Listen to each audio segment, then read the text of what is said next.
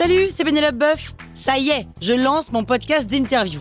Il s'appelle On tisse la toile et c'est un podcast qui révèle la face cachée des invités. Et d'ailleurs, mes invités, ce sont des CEO et des célébrités comme Gad Elmaleh, Jean-Michel Apathy, My Better Self, Rose Eberstein, Mireille Dumas.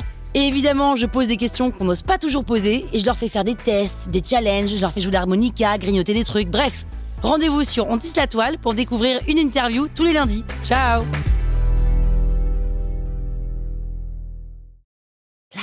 sur écoute. Salut, c'est Aurélie Moulin. Vous voulez vous démarquer sur Instagram? Vous êtes au bon endroit. Un épisode par jour et vous aurez fait le tour. Vous allez bâtir votre communauté. Power Angels. Tout d'abord, qu'est-ce que c'est que la ligne éditoriale? Eh bien, c'est le fil conducteur que vous allez suivre pour assurer une cohésion globale à vos contenus. C'est votre univers, un univers qui est unique et qui se distingue vraiment de vos concurrents. Alors, vous allez le définir en fonction de vos objectifs sur Instagram, mais aussi en fonction de à qui vous vous adressez. Et pour définir cette ligne éditoriale, on va définir trois choses. On va définir le ton, on va définir les formats et on va définir aussi les thèmes de vos contenus. J'y reviens dans quelques secondes. Mais tout d'abord, pourquoi il faut définir sa ligne éditoriale? Eh bien tout simplement parce que c'est ce qui va vous permettre de vous donner un cadre, de savoir où vous allez et de ne pas vous poser 36 questions au moment où vous allez devoir créer du contenu des questions du style bah, de quoi je vais bien pouvoir leur parler aujourd'hui, qu'est-ce que je vais leur dire, est-ce que ça a vraiment un intérêt que je parle de ça ou de ça? Vous ne vous poserez plus ces questions si vous définissez votre ligne éditoriale. Comment définir la ligne éditoriale? Eh bien, il y a trois choses. La première chose, c'est le ton. Est-ce que vous allez dire je ou est-ce que vous allez dire nous?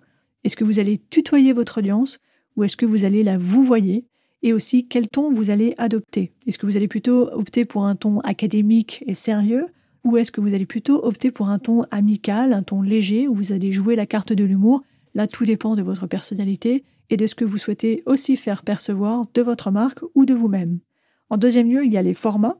Donc, est-ce que vous allez plutôt créer des photos ou est-ce que vous allez plutôt vouloir créer de la vidéo? Est-ce que vous allez utiliser des templates? Et si vous utilisez des templates, alors dans ce cas-là, vous allez vous référer à votre charte graphique et utiliser les mêmes couleurs, les mêmes polices de caractères. C'est très très important d'avoir une unicité au niveau des formats et de la manière dont vous communiquez esthétiquement sur Instagram. Et enfin, après le ton et les formats, il y a les thématiques, évidemment. Les thématiques, ce sont les sujets. Tous les sujets que vous allez inclure dans cette ligne éditoriale doivent à la fois intéresser votre audience, votre cible, et également avoir un rapport avec votre marque, votre entreprise, les produits et ou services que vous vendez. Et ces thématiques, on appelle ça les piliers de contenu en marketing classique.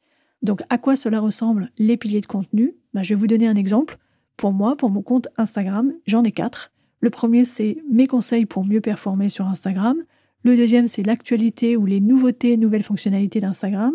Là, je vais parler de mes formations, de mes masterclass, de mes newsletters, de toutes mes offres. Et en troisième lieu, ça va être les coulisses de mon activité. Ce sont mes quatre piliers de contenu.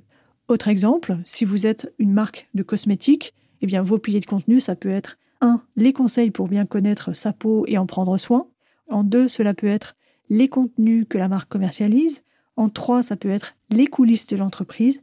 Et en 4, cela peut être bah, l'écologie, les gestes éco-responsables pour prendre soin de la planète, parce que par ailleurs, cette marque de cosmétiques, elle fait des cosmétiques bio. Donc c'est important de publier des posts sur cette thématique parce que cela intéresse l'audience. Donc ce qu'il faut retenir de cet épisode, c'est que pour définir sa ligne éditoriale, c'est ultra important et ce n'est pas uniquement les thèmes sur lesquels vous allez créer des posts, c'est aussi le ton et c'est aussi les formats que vous allez publier sur Instagram.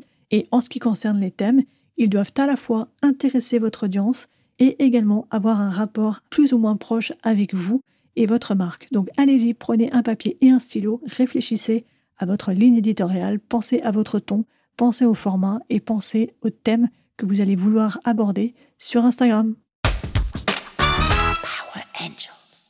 Angels. La toile sur écoute.